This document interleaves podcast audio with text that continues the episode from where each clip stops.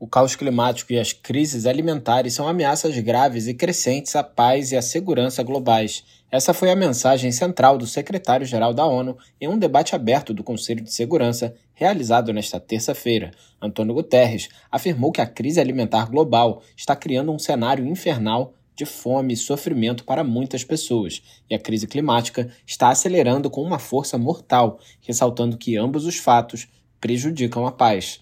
Segundo ele, os conflitos podem ser facilmente desencadeados onde as tensões são elevadas, as instituições são fracas e as pessoas são marginalizadas. O líder das Nações Unidas também destacou que, simultaneamente, o clima e os conflitos são dois dos principais motores da crise alimentar global. Esses fatores foram as principais causas da insegurança alimentar aguda para quase 174 milhões de pessoas em 2022.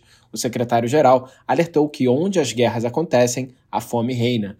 Guterres destacou que tal situação acontece seja devido ao deslocamento de pessoas, à destruição da agricultura, aos danos às infraestruturas ou às políticas deliberadas de negação.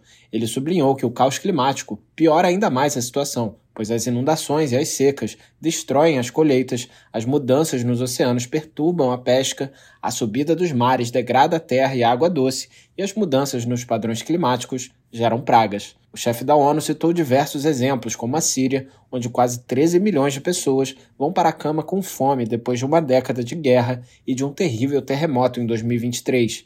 Em Mianmar, o conflito e a instabilidade política inverteram o progresso no sentido de acabar com a fome. Em Gaza, Guterres enfatizou que ninguém tem o que comer, ressaltando que das 700 mil pessoas mais famintas do mundo, quatro em cada cinco habitam aquela pequena faixa de terra.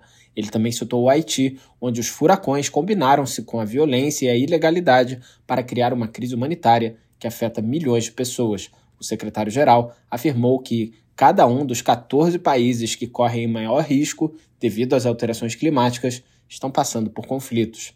13 deles enfrentam uma crise humanitária esse ano. Da ONU News em Nova York, Felipe de Carvalho.